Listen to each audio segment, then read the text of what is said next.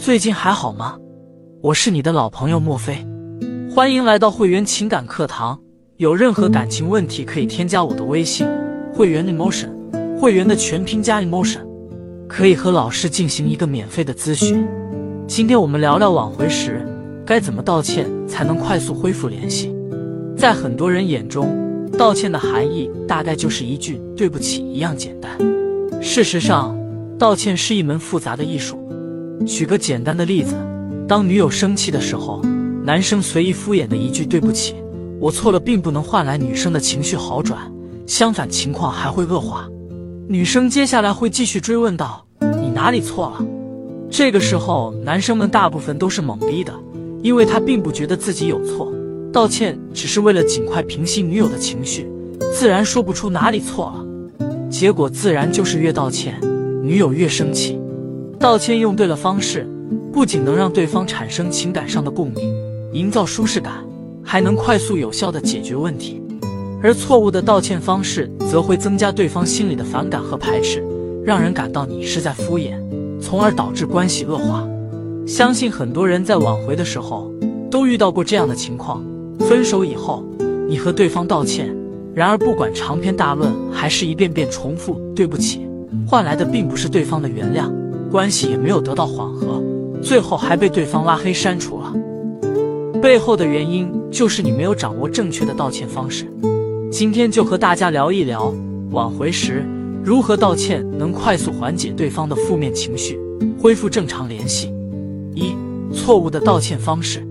挽回时错误的道歉方式主要有两种，一种是重复说对不起，不管对方回不回应，都一直把我错了。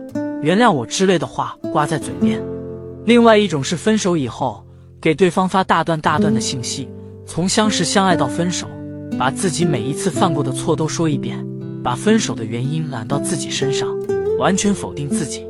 为什么这两种道歉方式都是错误的呢？因为当你不断的否定自己的时候，他就会逆向合理化自己的行为。既然你都这么差劲了，那他为什么还要和你复合？又不是犯贱。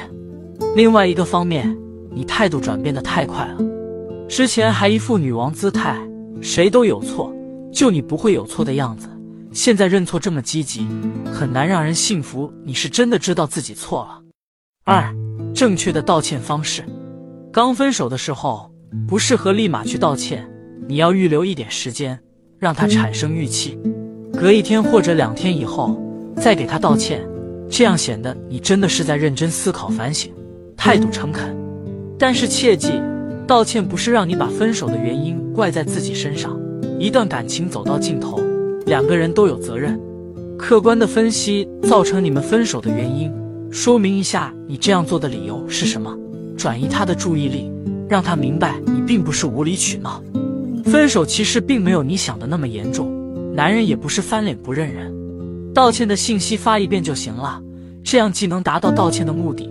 同时也能保证你的姿态。三、道歉的关键，要想让一个人接受你的道歉，关键是激发他的同理心，引起情感上的共鸣。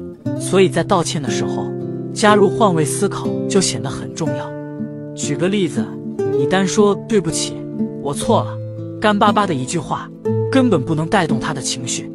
而当你说抱歉，总是和你吵架，虽然我只是想让你更加爱我一点。